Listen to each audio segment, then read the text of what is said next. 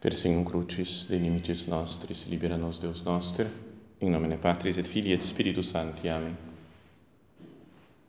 Meu Senhor e meu Deus, creio firmemente que estás aqui, que me vês, que me ouves.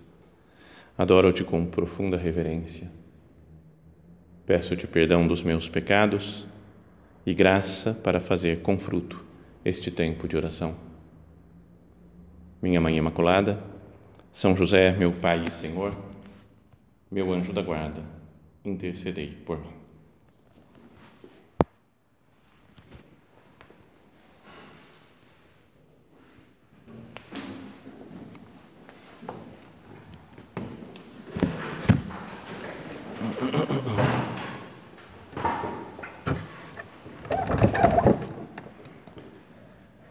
Nós ouvimos agora um pouco antes, no Evangelho da missa de hoje, que narra a primeira aparição de Jesus ressuscitado e aparece a Maria Madalena.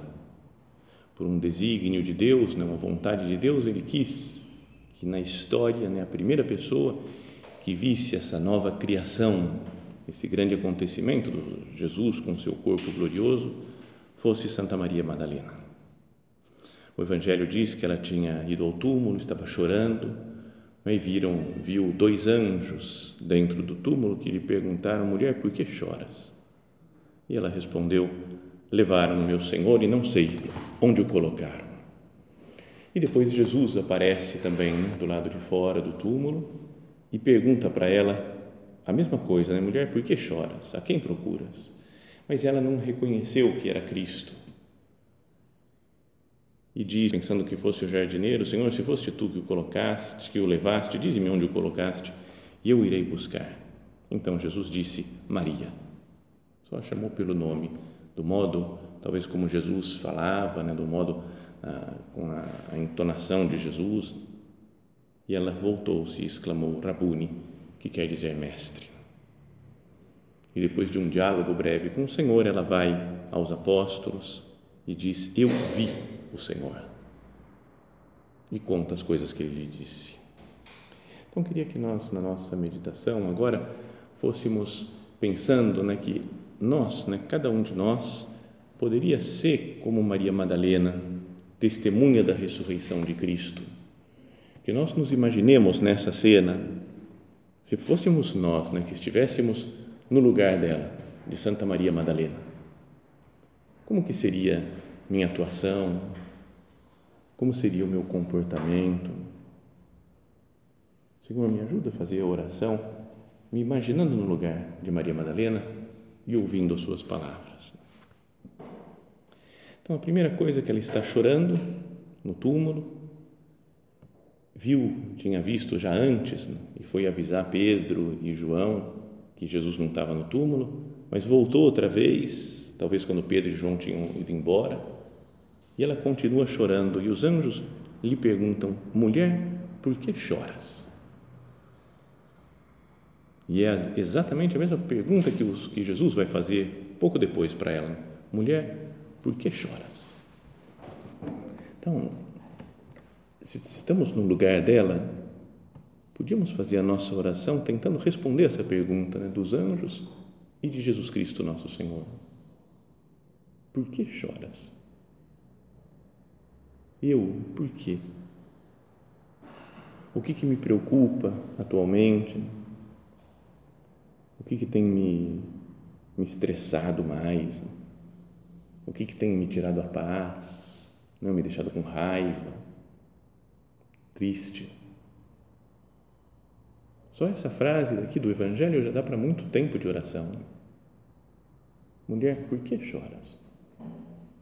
Porque o, tempo da Páscoa é um tempo de alegria, né, de Jesus ressuscitado, de ter esperança. Então a pergunta até é, é apropriada para esse tempo litúrgico que nós estamos vivendo. Mulher, por que choras? Ou eu ando insensível e não choro por nada, não me interesso por nada, né? estou meio aéreo, assim, sem colocar o coração nas coisas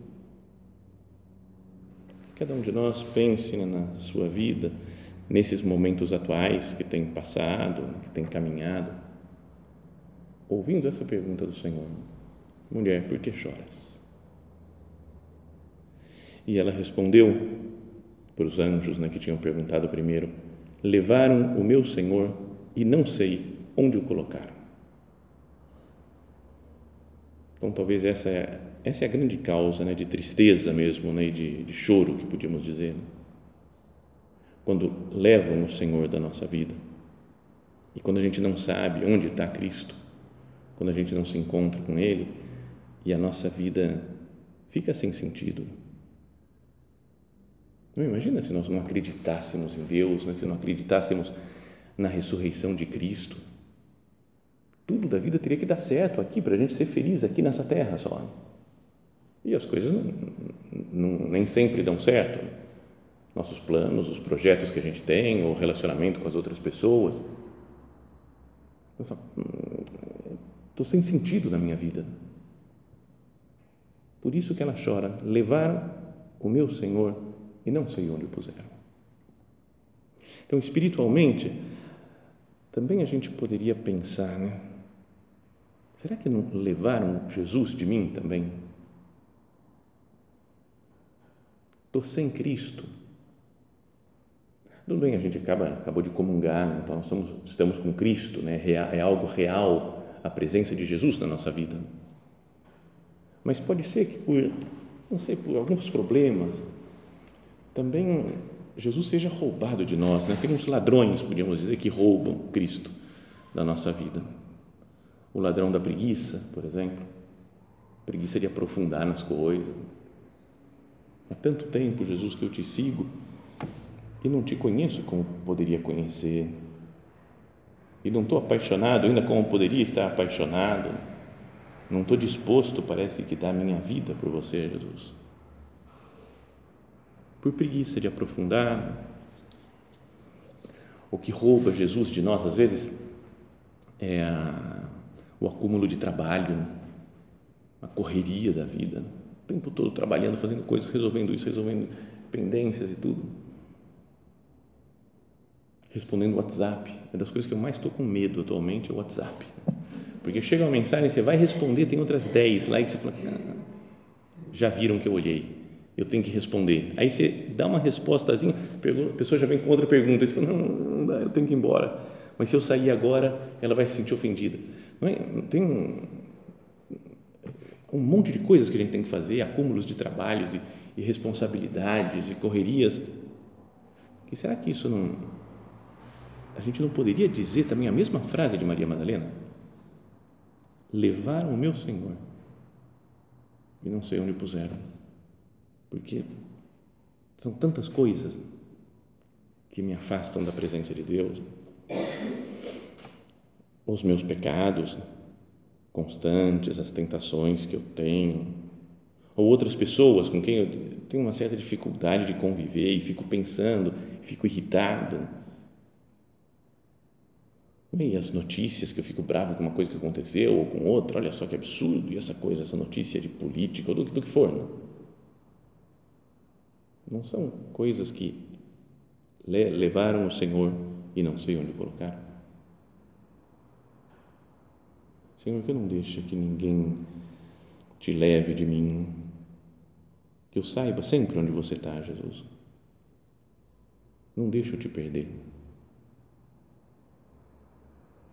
Então, nesse momento, aparece Jesus e fala para ela, mulher, por que choras? De novo, a quem procuras? Outra frase, todas essas perguntas daqui, todas elas dá para fazer muita, cada frase, né, dá para fazer muita oração com isso. A quem procuras? Se nós estamos na pele dela, né, de Maria Madalena, e vem Jesus falar, a quem procura? O que você está procurando mesmo na vida? Ou seja, o que você quer de verdade? E cada um pense né, no, no fundo da sua alma, ou da sua consciência, eu, o que, que eu quero mesmo? É Jesus mesmo que eu falo. O que eu quero na minha vida é Cristo, só isso. O resto não importa. Se eu estou com Cristo, o resto não importa. Ou eu quero outras coisas, né? sei lá, às vezes a preocupação de ficar bem com todo mundo, de estar tudo certo, tudo em paz com todo mundo, é o que eu mais busco. Então eu não, não busco confronto com ninguém, eu fico, não, não está certo, não está tá certo você também.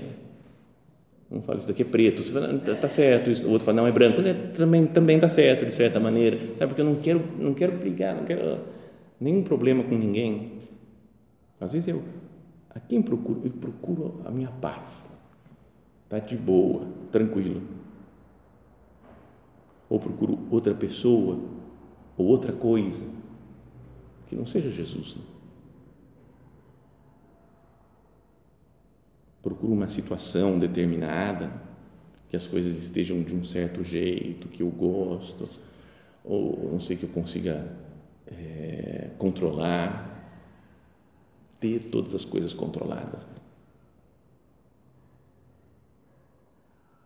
Dizem algumas pessoas que o que mais gostam, o que mais procuram são potes do tamanho certo. Porque tendo pote para guardar as coisas, você organiza as coisas do tamanho direitinho, pote, cabe a coisa lá dentro, você guarda. E aí, cara, o que eu quero, a quem procura? O que eu procuro é pote. Mas pode ser, tem gente que, é assim, que sonha numa uma, uma ordem perfeita eu posso organizar tudo, que fica tudo direitinho. Se, o dia que eu tiver tudo direitinho, está tudo certo. Beleza, pode querer pote, não tem problema, mas que a quem eu procuro de verdade é Cristo. Isso deveria ser o mais fundamental. Falar, Jesus, quem eu quero é só você. O resto é resto.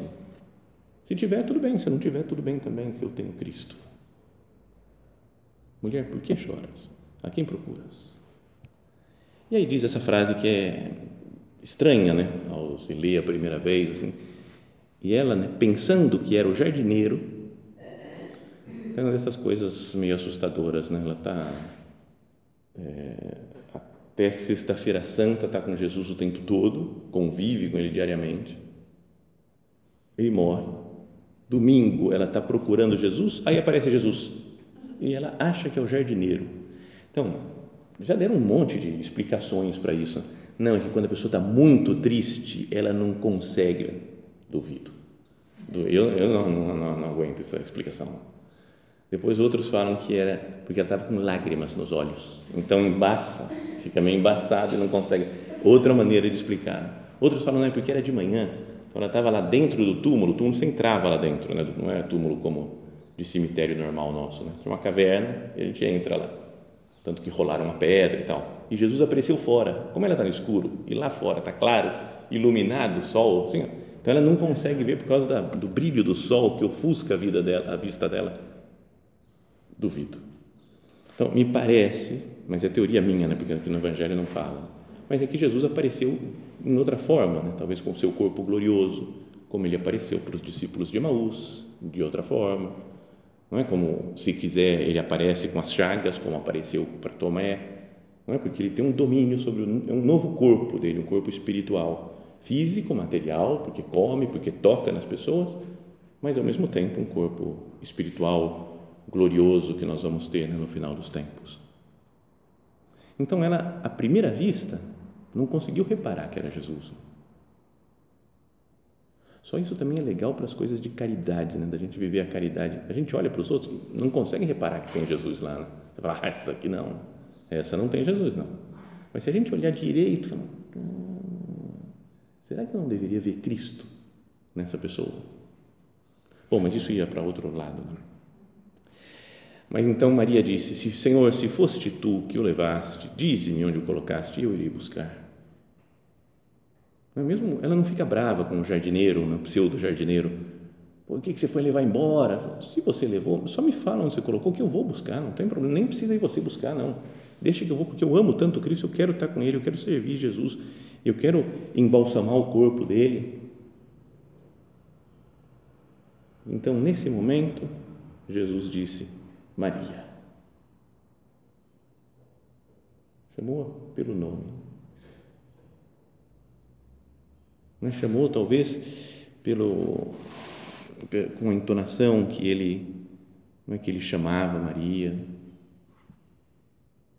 pelo jeito carinhoso de Jesus, chamar pelo nome.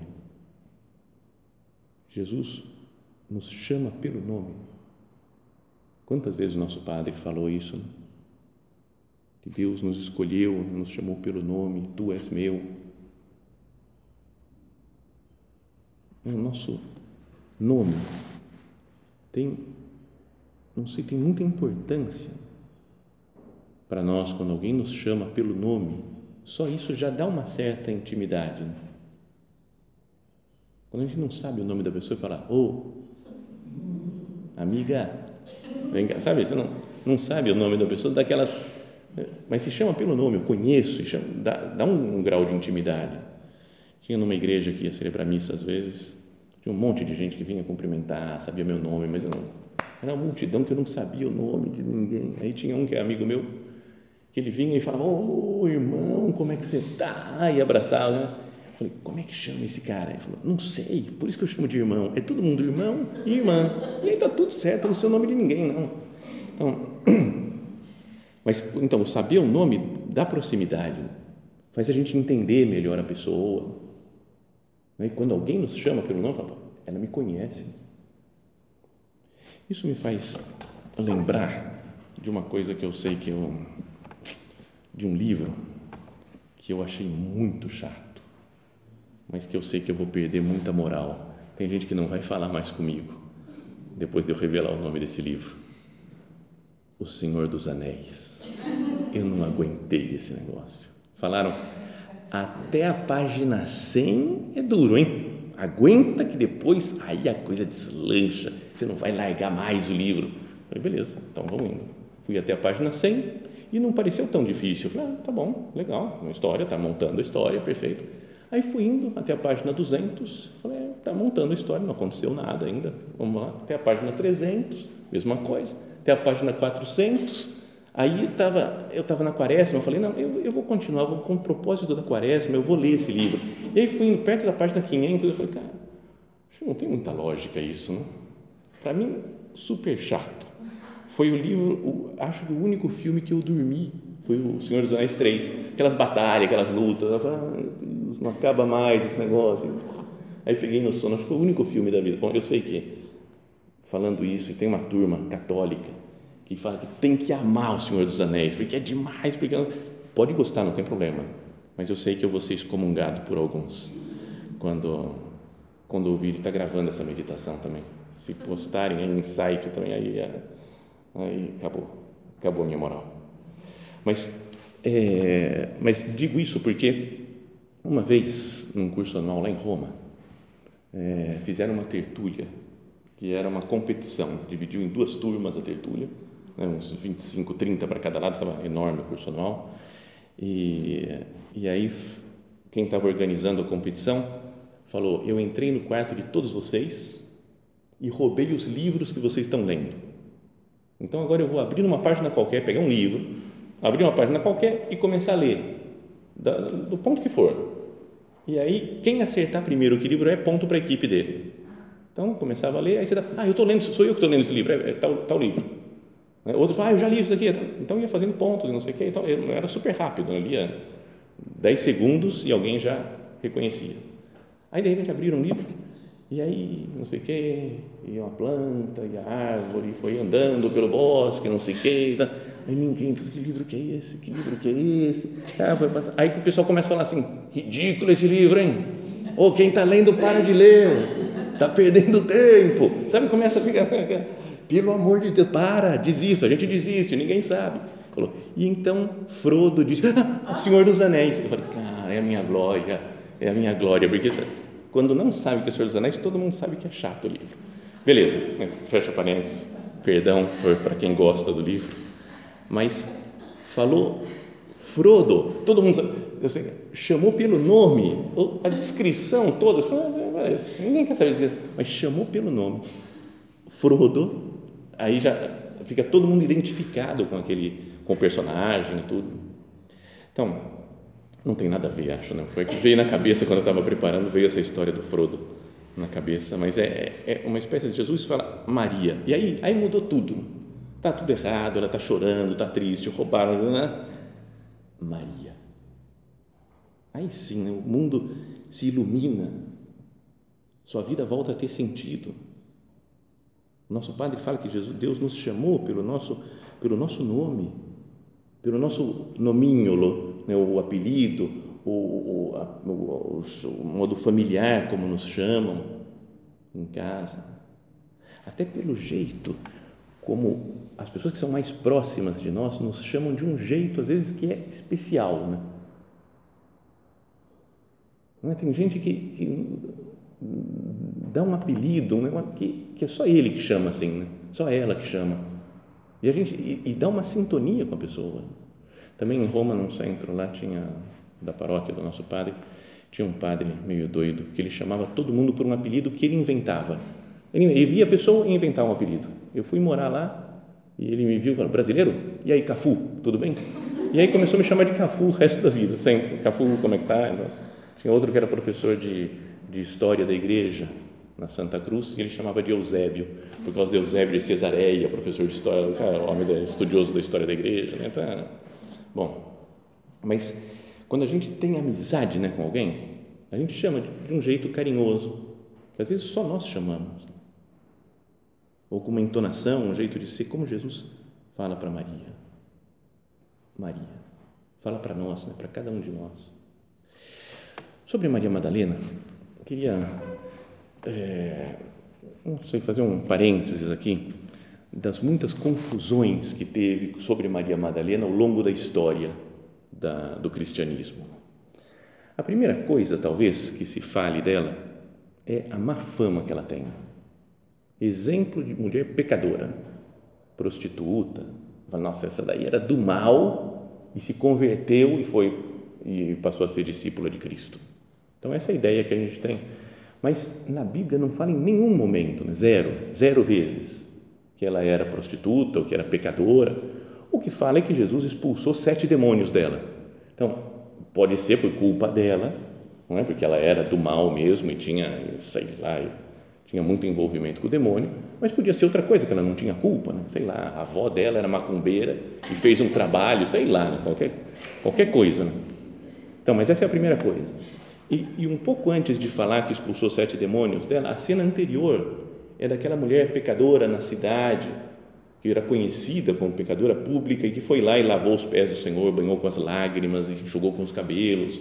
Então o pessoal fala, ah, é a mesma porque era prostituta, essa daqui foi expulsou o demônio, mas no Evangelho não fala nada disso.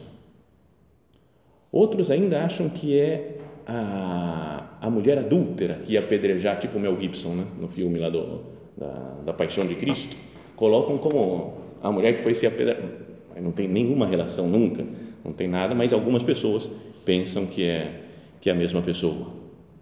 Outros falam que era a Maria de Betânia, a irmã do Mar, da Marta e do Lázaro, que era a mesma pessoa.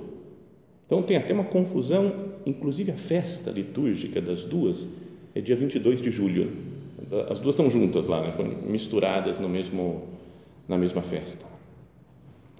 E então, tá vendo? Não sabem se ela era prostituta, se foi a que lavou os pés de Jesus, lá enxugou com os cabelos, se era adúltera, se era Maria de Betânia, que era super santa e parece que tem uns escritos apócrifos do Egito, do século III, IV, mais para frente, que falam que ela era a Maria, mãe de Jesus. Você fala, cara, é uma viagem, né? Você fala, o que, tem a ver isso? E outros, tem essas coisas tipo o Código da Vinci, que fala que ela tinha um caso com Jesus, né? tem, de, tem de tudo.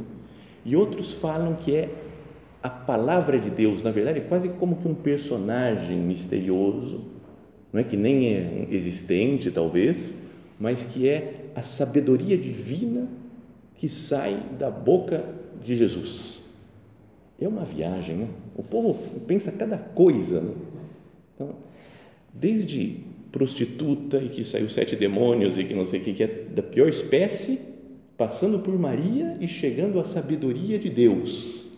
Cada um pensa uma coisa da Maria Madalena, julga de uma maneira, o único que não julga é Cristo, porque chama pelo nome Maria. Não vai falando, você é a sabedoria de Deus, você é a Maria de Betânia, você é uma prostituta, você é. Você, para mim, é Maria. Não é legal pensar isso? Porque nós também temos, o pessoal tem opiniões diferentes sobre nós. Né? Nossa, ela é super legal, ela é super compreensiva. Essa, compreensiva. Hum. Já, então tem gente que não gosta, tem gente que gosta.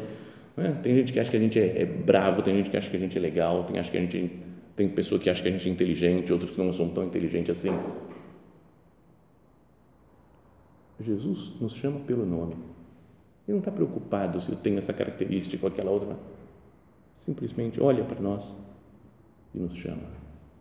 Maria. Com o nome pessoal de cada um. Agora, na nossa oração, conversando com Ele, Jesus, você me chama pelo meu nome, você me conhece, você conhece toda a minha história, a história da minha vida. Você sabe quem eu sou, você sabe dos meus defeitos, das minhas qualidades. E você me chama pelo meu nome, pelo meu apelido, né? pelo meu nominho, pelo meu o modo de chamar carinhoso, familiar. Então ela voltou-se e exclamou em hebraico Rabuni, que quer dizer mestre reconheceu o seu mestre. Estava procurando, então é como que um, um caminho espiritual, né? estava perdida, chorando, triste. A quem procura, né? procuro Jesus, né? se fosse tu que roubaste, me diz onde eu colocaste, eu, eu irei buscar. Quer buscar Jesus e se encontra ao ser chamada pelo nome e reconhece o seu mestre. E depois a última frase do Evangelho fala que então Maria Madalena foi anunciar aos discípulos: Eu vi o Senhor. E contou o que Jesus lhe tinha dito. Eu vi o Senhor. Lembra daquelas coisas que já falei em muitas meditações dos três tipos de ver que aparecem no Evangelho de São João? Tem o blepo, que é a visão mais simples, teoreu, é uma visão já depois de estudar, de ver, analisar a coisa, e roral, que é ver plenamente e entender tudo uma visão do, do interior das coisas. E o que usa aqui o verbo São João fala que ela disse eu roral, reora katon kirion, eu vi, entendi e compreendi o Senhor, o Deus Todo-Poderoso ressuscitado. E é a primeira que anuncia a ressurreição. A primeira apóstola, a primeira que, que anuncia, que leva a mensagem de Jesus ressuscitado à própria igreja, né? a Pedro, aos outros. Lembra quando no começo dos Atos dos Apóstolos eles vão escolher, vão fazer, tirar sorte para ver quem vai ocupar o lugar de Judas Iscariotes? E tiram a sorte e cai sobre Matias.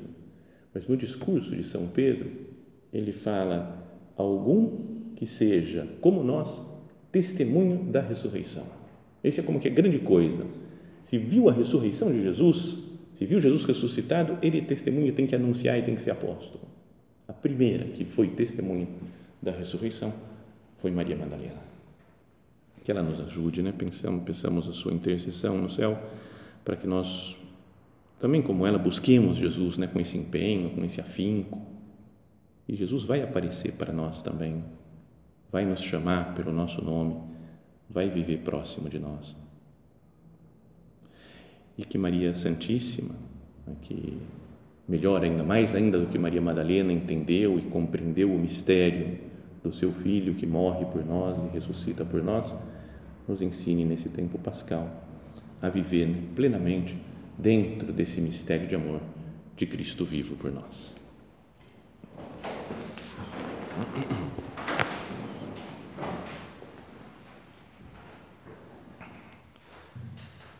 Dou-te graças, meu Deus, pelos bons propósitos, afetos e inspirações que me comunicaste nesta meditação. Peço-te ajuda para os pôr em prática. Minha Mãe Imaculada, São José, meu Pai e Senhor, meu anjo da guarda, intercedei por mim.